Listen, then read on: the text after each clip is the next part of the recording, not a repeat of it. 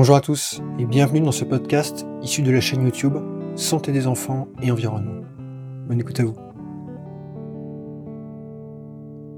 Bonjour à tous, je suis Guillaume et bienvenue dans cette nouvelle vidéo Santé des enfants et environnement.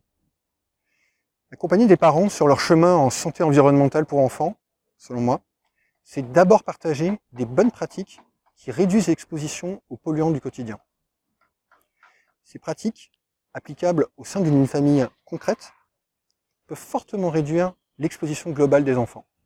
Elle est divisée peut-être par 10, 100, 1000, peut-être parfois plus encore. Bon. Mais même avec une très forte implication parentale, ça semble illusoire de penser que euh, les enfants ne seront plus jamais au contact de substances préoccupantes.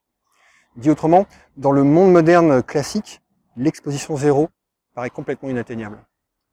Alors qu'est-ce qu'on peut faire de plus? Une option assez proactive pourrait consister, en quelque sorte, à rendre les enfants plus forts.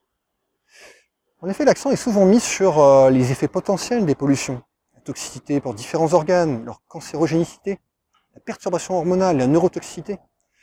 Mais bon, les effets qui apparaissent réellement ou pas dépendent du corps qui est exposé.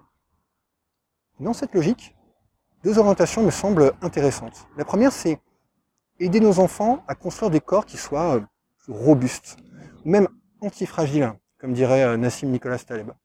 C'est-à-dire avec un haut niveau de santé.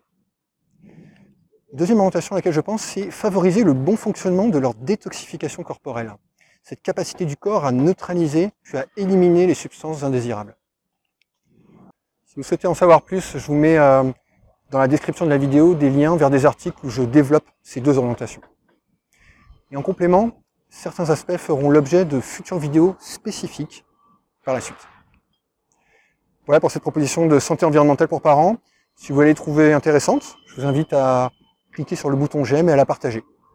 Et moi, je vous donne rendez-vous pour la prochaine vidéo de santé environnementale pour parents. À bientôt. Voilà pour ce podcast issu de la chaîne YouTube.